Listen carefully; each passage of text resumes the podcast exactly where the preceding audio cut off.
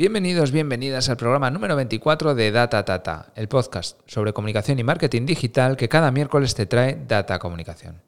Soy Asiri Barrondo y hoy estoy súper contento. Nuestro maestro de la técnica, Carlos Molina, ha metido su podcast en el universo subterfuge. Ahí queda eso. Carlos lleva más de 20 años trabajando su proyecto musical Orfeo y todo lo bueno que le pase se lo merece. Carlos, de verdad, enhorabuena. Salto contra mi tristeza, lejos de este cuarto, lejos de esta pena. Clubhouse.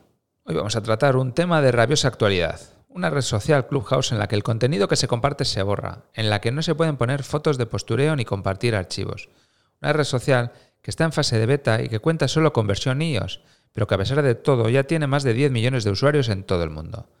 No sé si el éxito será inmenso y Clubhouse crecerá y se irá incorporando de forma progresiva a nuestras vidas, o el éxito de Clubhouse por contra decaerá como consecuencia de la competencia de otras plataformas del estilo de Twitter Spaces. Pero lo que sí está claro es que Clubhouse ha puesto de manifiesto que el formato de voz se está imponiendo. La Wikipedia define Clubhouse como una red social de chat de audio lanzada en 2020 por Alpha Exploration Corporation. En diciembre de 2020 estaba valorada en casi 100 millones de dólares y un mes más tarde la cotización alcanzó los mil millones de dólares.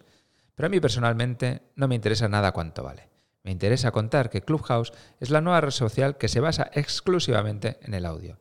Es la demostración definitiva de que la voz ha venido para cambiar la forma en la que nos relacionamos. Alexa, ¿con quién hablamos hoy? Lucas Aisa, más conocido como Calvo con Barba. Alexa, ¿cuál es la pregunta? Hablamos sobre Clubhouse, la nueva red social de chat de audio que ha revolucionado el panorama social.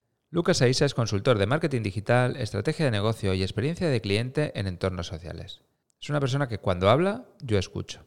Posiblemente te suene más si te digo que es calvo con barba. Yo le sigo desde hace años, cuando publicó un post en el que se preguntaba cómo serían mis contenidos en redes sociales si el número de followers no fuera público. En ese momento me enganché a su blog y sigo con atención sus pensamientos vagabundos. Carlos con barba, bienvenido a Data Tata. Hola, muy buenas. Si te fijas, no suelo presentar así, pero es que no sé si llamarte Lucas, llamarte Calvo con barba, no sé cómo, cómo me dirijo a ti.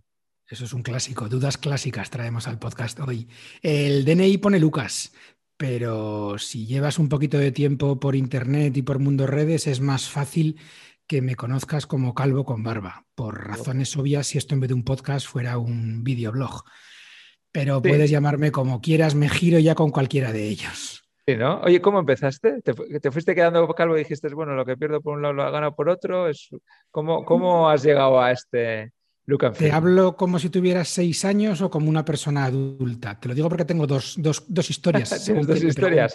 Pues, Si eh, tuvieras seis años, eh, lo que te contaría es que un día circulando con la moto se me cruzó un camión y tuve que pegar un frenazo muy fuerte y el pelo se me cayó a la cara. ah, coño.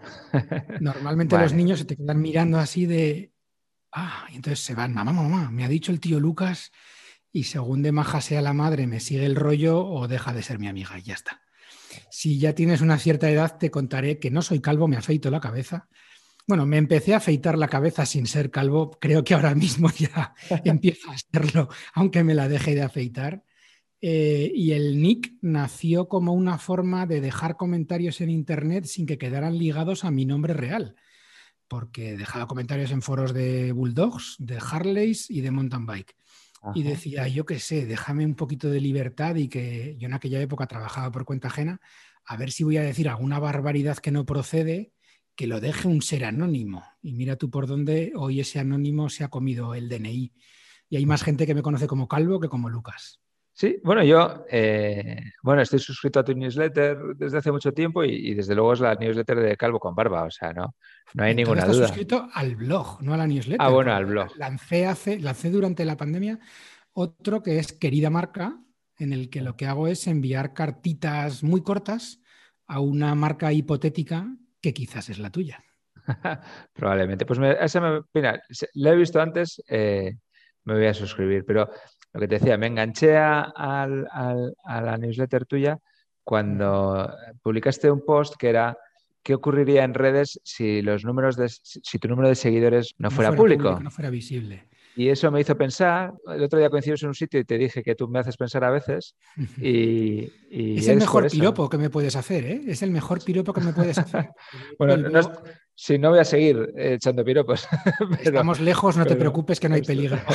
Pero bueno, pero sí es cierto, o sea, me gustó, de ahí me gustó y, y bueno, pues ahí te tengo. Oye, hoy estamos en el podcast de Data Tata y es la primera vez que traigo a alguien para hablar de algo que no tenemos ni idea ninguno de los dos, como es Clubhouse. O, te- o sabemos, pero sabemos muy poco, ¿no?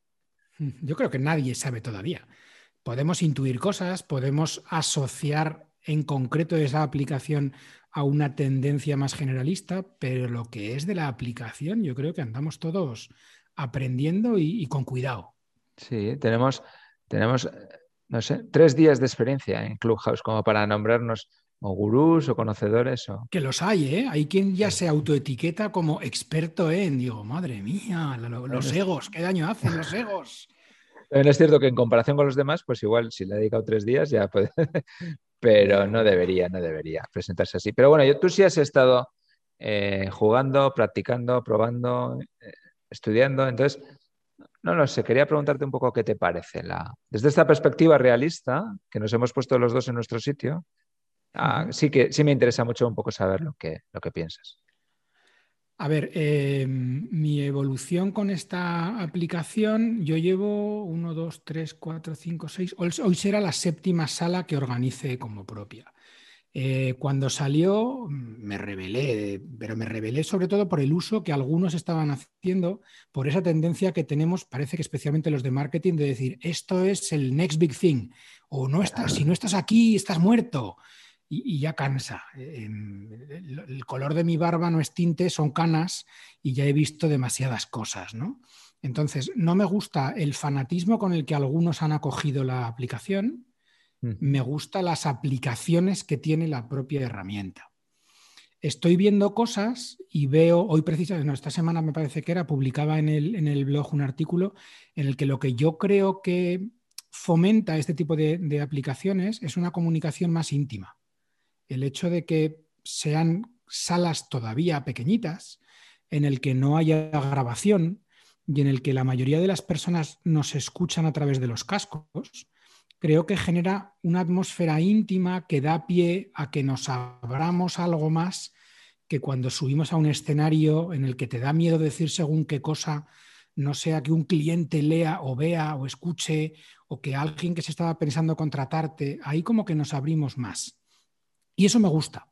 Me gusta porque me separa un poco de la comunicación de masas en la que estamos cayendo en general, en estas pedradas que tiramos al aire a ver si alguien se mueve, y eso, ah, ah. y entonces en esa parte me gusta. Insisto, lo que no me gusta es el fanatismo con el que algunos la están acogiendo, que yo lo interpreto en cierto modo como una búsqueda de casito, fundamentalmente de gente que ya ha salido escaldada de otras redes, que aquí nos conocemos ya muchos.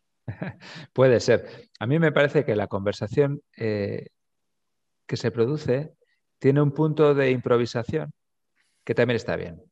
Porque como es conversación, sí. tú vas y hablas. Es... Y igual te sacan temas que no te habías preparado o te hacen preguntas que no tenías. Y, y eso está bien. Y, y, que quizás respondes sin miedo porque eso en teoría se va a borrar o no, o no va a quedar un rastro en Google para siempre que te va a señalar, ¿no? Y yo digo muchas veces que de una conversación nunca sale nada malo.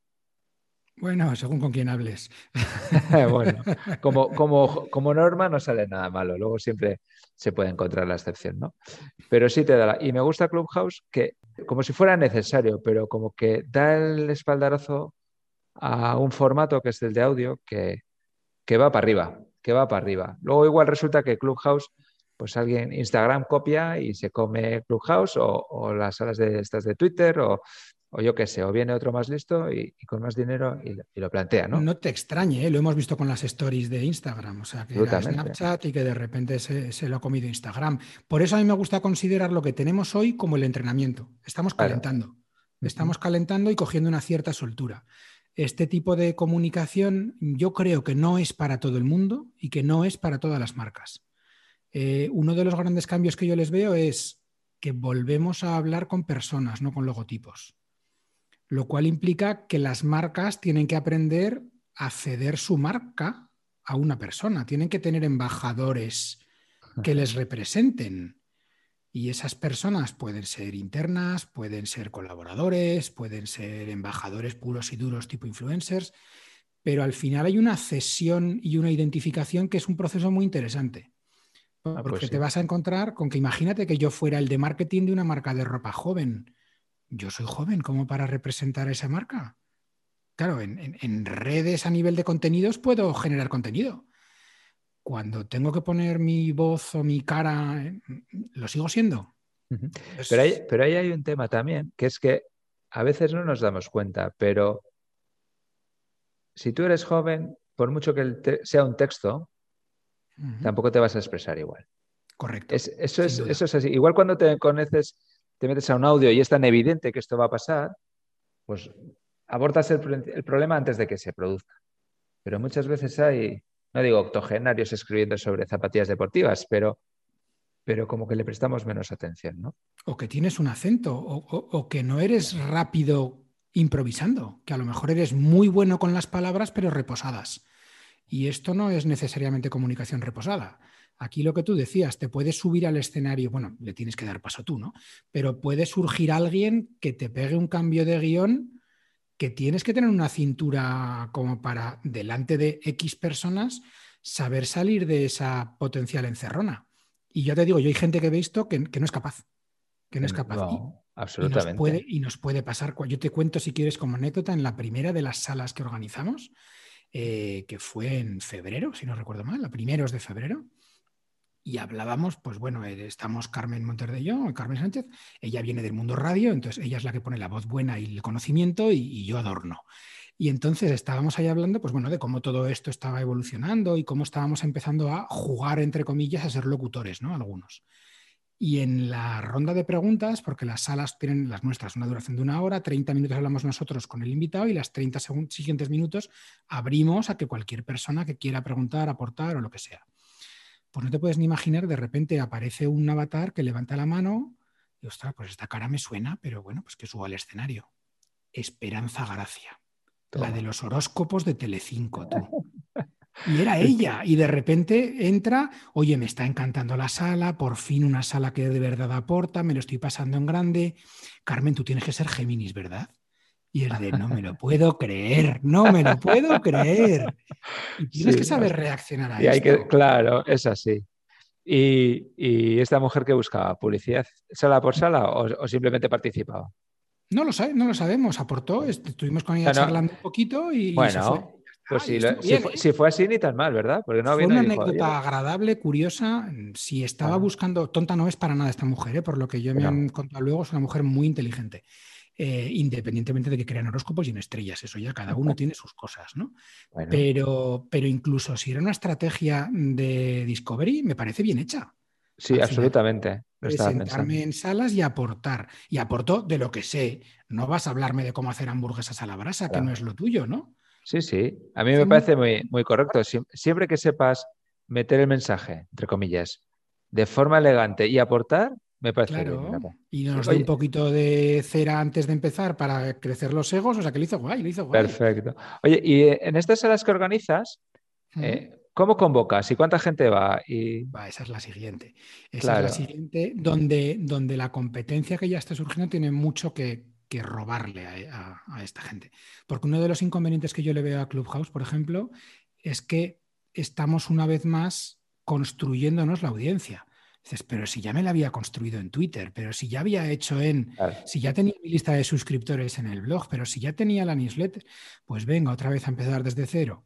Entonces te das cuenta de que lo mismo que pasa en casi todas las redes, ¿no? Crear la cuenta, crear el perfil es muy fácil, crear la sala es facilísimo, traccionar audiencia es complicado.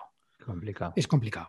Y estamos Vale. todos, yo creo, tirando de nuestras redes paralelas. Al final lo que haces es anunciarlo en Twitter, anunciarlo en Instagram, darte de alta la sala en algún club que tenga ya un número de usuarios alto, pero la realidad es que hasta el momento las salas siguen siendo pequeñitas.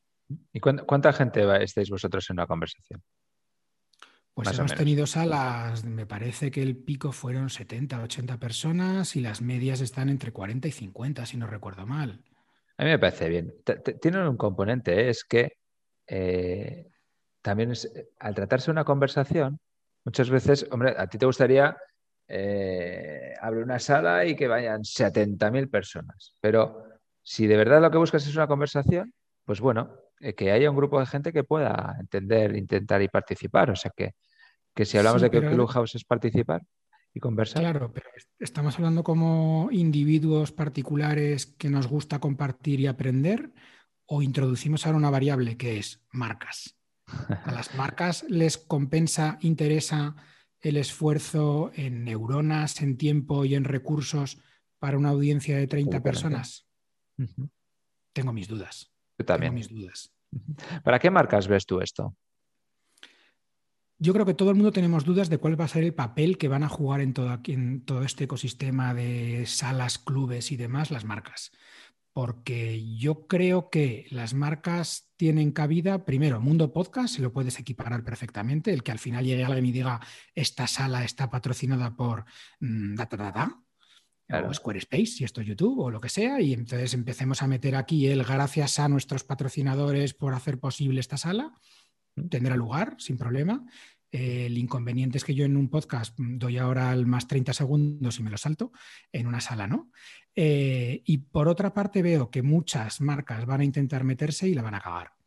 Van a intentar crear salas con su nombre, van a intentar hacer cosas como muy endogámicas para hablar otra vez de sus ombligos, porque Sí. creo que siguen sin haber entendido que el único ombligo que tenemos que mirar es el de nuestros clientes. Data nació, esto, yo no sé si lo he contado muchas veces, para tratar de promover una comunicación que le llamo basada en datos, que por eso se llama data, pero sobre todo muy orientada a, a- a tratar de, a través de los datos, de entender los públicos objetivos que quieren y adecuar tus mensajes a lo que ellos, a lo que la gente quiere saber. Porque sí es cierto que vemos que todo el mundo quiere colar un mensaje, eh, quiere ser, que se hable de esto, de esto, de esto, quiere decir esto. Es decir, quiero decir, quiero decir, pero igual no es relevante, porque nadie quiere saber si tú haces eso, si tú eres ecológico. Quiero ser sostenible, demostrar, demostrar que soy sostenible. Igual contigo nadie se plantea si eres sostenible o no. Sí, sí, sí, Eh, al final nos dedicamos a cosas muy similares. En Cecom, en mi empresa, el claim es ayudar a, re- a las marcas a reconectar con sus clientes, Claro, porque estamos separados. Pero absolutamente. porque muchas veces yo digo que al final esto es una relación de pareja, en la que una cosa es que tú me quieres contar una cosa, otra es lo que yo quiero escuchar de ti. Eso Y es. si nos salimos del área de intersección, estamos los dos fuera. eso A mí es. que me digas que has ganado un premio, te has cambiado de oficinas y que son fabulosas, me da mucho igual. Salvo que tenga que ir a la oficina. Salvo que yo sea el entregarte el premio. cristales, o yo sea el que entrega los premios o similar, ¿no? Claro. Y esa empatía es la que nos cuesta generar. Y quizás estas salas o estos procesos de escucha nos puedan servir para aprender. Lo que Eso pasa que es verdad que yo creo que nos falta todavía dimensión. Porque sí son es cierto que muy poco significativas. si esas empresas entran a- a Clubhouse y la cagan, porque bueno, están probando cosas que funcionan, eh, me parecerá perfecto.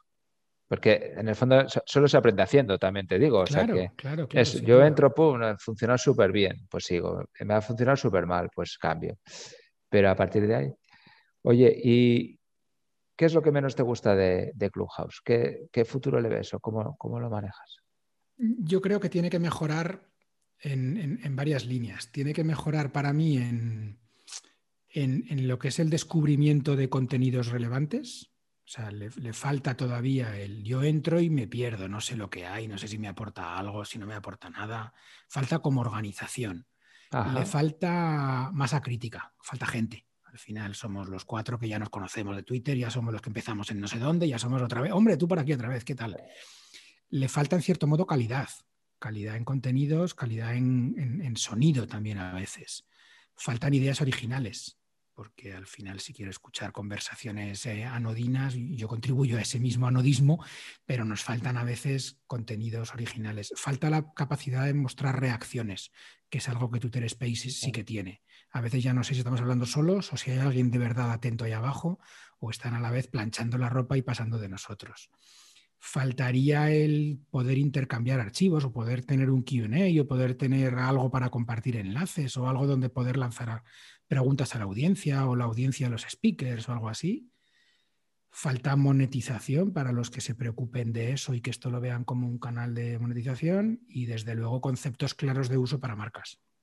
Que ahora mismo sigue siendo difuso. sí. Eso se irán creando, o los que trabajamos a este lado nos, tocará ir creándolos. ¿no? El tema de la monetización me parece súper clave, porque en el fondo nosotros somos, trabajamos para empresas que, quizás no lo necesitan tanto, pero por ejemplo, disparaderos, disparadero de YouTube y de otras plataformas está cuando permites que la gente gane dinero. Entonces se dedica de verdad a eso, que la gente, y en el podcast, bueno, todo el mundo está intentando eh, dar espacio a, a los eh, creadores para que ganen pasta, ¿no? Porque yo creo que eso impulsará el formato de forma exponencial, o no sé cómo decirlo, ¿no? Ya, pero habrá que ver si lo hacen en su propio interés o en el de la audiencia, ¿eh? porque a veces también cuántos vídeos de YouTube ves que hacen de 10 minutos, 5 segundos para poder meter un corte. Ah. Y dices, macho, lo has estirado para llegar a los 10 minutos de ah, corte, ¿eh? A campeón. sí, sí, sí, está claro. ¿Cuánto contenido se va a forzar por eso, para poder meter tres patrocinios en vez de uno? Sí, pero ahí estará la necesidad que tendrá la gente de ser interesante para ganar en audiencia, porque a la gente que no es interesante le quitas, le borras y no vas nunca más a la sala. O sea, eso será el desarrollo natural. Y, la masa crítica, pues yo creo, yo, yo para usar Clubhouse le, le tengo que le tengo que robar el iPhone a mi hija. casi prefiero meterme, untarme en aceite y meterme en la jaula de los leones. ¿eh? O sea, es más fácil. Hijo muerte. Hijo muerte. me he dado cuenta, en mi casa, ¿qué pasa? Si el único iPhone eh, lo tiene la cría. y, ya están diciendo que antes de verano está la aplicación en Android y Twitter Spaces ya está en Android. Que ahí, les pueden robar una parte importante. Yo creo que sí, por, por anticipación. Claro, o sea, ya me has enseñado la patita. A ver, ahora mismo están jugando al FOMO, están jugando al, miedo de perdernos algo, están jugando a la exclusividad por el hecho de plataforma y por el hecho de invitación. Esto ellos no son tontos, em, por mucho que nos lo vendan como que es una, una estrategia para mantener calidad de servicio, en el momento en el que vean que se pierde el empuje, dirán, ay, que ya tenemos servidores nuevos, para adelante. Y, no importa la calidad. Mundo, ¿no? Claro, entrará todo el mundo. Pero Twitter les está ganando la partida. Twitter ya tienes reacciones, Twitter ya tienes Android, lo que no tienes es planificación. Entonces es todo improvisado. Y el improvisado yo tengo mis dudas. Ahí, tengo mis... Ah, sí, a ver si Clubhouse va a salvar a Twitter. Porque yo creo que va un poco para nada. eh, hundiéndose 15 años. Eh, hundiéndose 15 años. Oye, yo le he matado tres o cuatro veces. Tengo la, ya querría yo estar tan muerto. Que no, que no, tranquilo. Pajarito está vivo. Venga, oye, y, nada, pues ya para ir un poco terminando eso, yo no sé, invitarías a, ¿tú invitas por norma general a las marcas a que entren o, les invitas a que, esperas? Invito a las personas de las marcas a que entren a aprender. Y les pido que sean prudentes. Les pido que, que al final detrás de la marca hay personas. Y delante de las marcas también que no se olviden nunca de que con los logotipos no empatizamos, sino que empatizamos con las personas. Que entren los responsables de comunicación o que entren las personas que sean las responsables de este tipo de áreas y que escuchen nada más.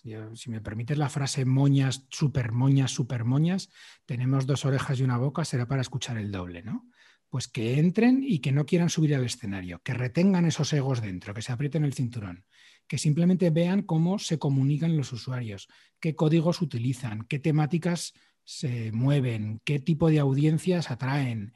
Y a partir de ahí, como se supone que son marcas buenas que han definido un territorio de marca, pues que vean dónde pueden aportar. Y a lo mejor pueden aportar creando un club o no, en el que puedan hablar de el descanso, pero sin necesidad de decir que soy picolín, o que puedan hablar de la alimentación sana, pero sin decir que soy manzanas maripili, o que puedan hablar de elementos donde sí que exista la marca, pero que no sea la presencia principal. Que sea que me mojen como cuando yo vivía en Donosti esos días que le decía a mi mujer, salimos a trotar hoy que no hace falta chubasquero y volvías empapado. Esto es lluvia fina, esto es sirimiri. Yo creo que necesitamos ese tipo de contacto. Absolutamente. Es como leer la guía de viajes antes de ir a un sitio, pues saber dónde tienes que ir y dónde no, y qué tienes que hacer y qué no, y no, y no perderte nada, ¿no? Eso Es, es. es jugar, entender. Algún día en tu cabeza te dar- te darás cuenta de que de forma natural se te ocurre una forma de utilizar Clubhouse que te ayuda a conseguir un objetivo. Y que ese objetivo no es una nota de prensa que dice, fulanito abre su club en Clubhouse. Claro, Entonces- ojo que estamos hablando mucho de Clubhouse, pero tenemos Stereo, tenemos eh, Wildfire, tenemos una serie de plataformas por allí moviendo y metiendo mucho dinero para que las conozcamos, que a lo mejor es la que, la que se queda, ¿no? Sí, volvemos, a- volvemos al principio, que Clubhouse, como has dicho, que es un- una buena forma de irnos acostumbrando a esto del audio, que es lo que, que es el viene. gym, es el gym, pero también te digo, el otro día vi un, reporta- un, un artículo que decía que solamente me parece que era el 4% de los usuarios está interesado en compras por audio. Entonces, que el propio concepto del audio está todavía en ebullici- en ebullición. Absolutamente, absolutamente. Parece Esto- que con los altavoces inteligentes hemos visto de repente la luz, pero no hay SEO para audio. ¿Cómo haces para posicionar tu marca cuando ya no, la gente no entra en Google, sino que diga, tráeme una hamburguesa? Absolutamente. O sea, hay, mucho trabajar. recorrido, mucho. ¿Y cómo suena tu marca? ¿Suena Sí. hombre o mujer? ¿Suena joven o mayor? ¿Suena engolado o suena cercano? Ostras, es que hay sí. mucho recorrido, hay Hay mucha mucho- cosa muy bonita que hacer. Sí, es lo que has dicho, el SEO por voz está en fase de definición. La- Las aplicaciones para altavoces inteligentes también tienen que madurar mogollón porque es, es como cuando había aplicaciones para el móvil y hacíamos lo de la cerveza como que te la bebías y parecía que era la bomba. ¿Y, y eso dónde está ahora, no? Pues yo creo que estamos en, en Alexa haciendo el- en la aplicación del- de la falsa bebida de cerveza, ¿no? Estamos Ojo, que en te, ese- que te- te en lo digo momento. yo, que en el blog tengo un artículo que se llama algo así como el egoísmo de los mensajes de voz, que es uno de los que la gente sigue retuiteando aunque tiene ya tiempo. En el que, de, de hecho, si me mandaras a mí un mensaje en WhatsApp, recibirías un mensaje automático que te diría, no uso WhatsApp y ni se te ocurra mandarme un audio porque ni lo voy a escuchar. Ojo, ¿eh? Pero- o sea, que aquí... Es- pues mira, yo, yo que te he dicho que te subo, que te sigo y, y ese no lo he leído, pero lo voy a buscar y, lo, y probablemente lo retuitearé. Pero, pero sí es cierto, la gente prefiere mandarte una, una, una nota de voz de WhatsApp porque, porque es que con el teclado. Pero porque es muy cómodo tres- para ellos, pero ¿y qué hay de mi tiempo? Ah, eso. ¿Y Estoy qué de hay de mi tiempo? Pero ahí volvemos a, hablar- a lo que estamos hablando de que el campo de juego, el terreno de juego, se están pintando ahora. Y alguien está escribiendo el reglamento de- del formato sí. del audio. Pero que vamos a jugar, ya, ya te lo digo. Cuenta Sin con duda, ello. es eso. Cuenta Oye, me ello. parece una conclusión perfecta para terminar. Calvo con barba, que me gusta más. Muchísimas gracias por haber estado este ratito en Data Un Data. verdadero placer. Bueno, ya tenemos más claro lo que es Clubhouse, ¿verdad? ¿Ganas de probar? Pues si lo haces, dímelo. Cuéntame qué te parece todo esto del audio, cuéntame cuál es tu experiencia, déjame un comentario en datatatapodcast.com. Me encantará saberlo. Ya te he dicho, soy Asiri Barrondo y te cito para el próximo miércoles. Mientras tanto, si quieres que hablemos de algo, mi correo es asier.datacomunicación.com. En la web de Data Comunicación está también mi teléfono. Ahí lo tienes. Hablemos. Quiero un salto contra mi tristeza, lejos de este cuarto, lejos de esta pena. Porque la noche es muy larga para andar perdido. Me sobra flow para estar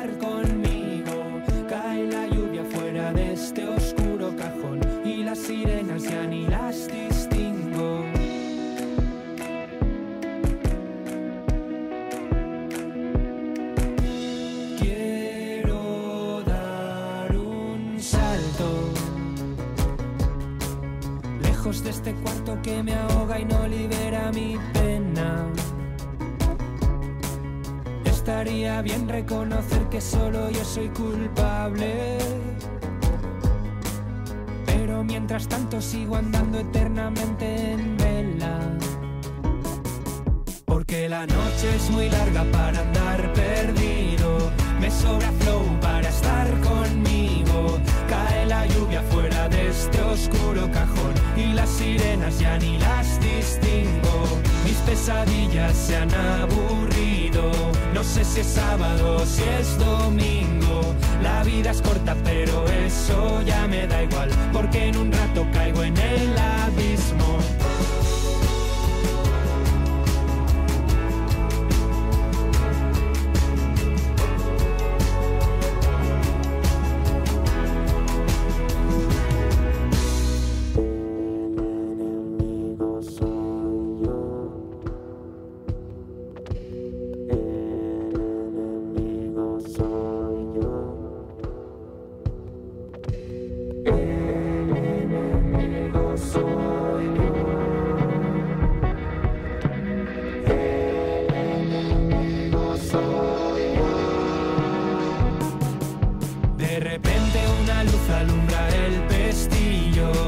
Alguien me llama desde el otro sitio.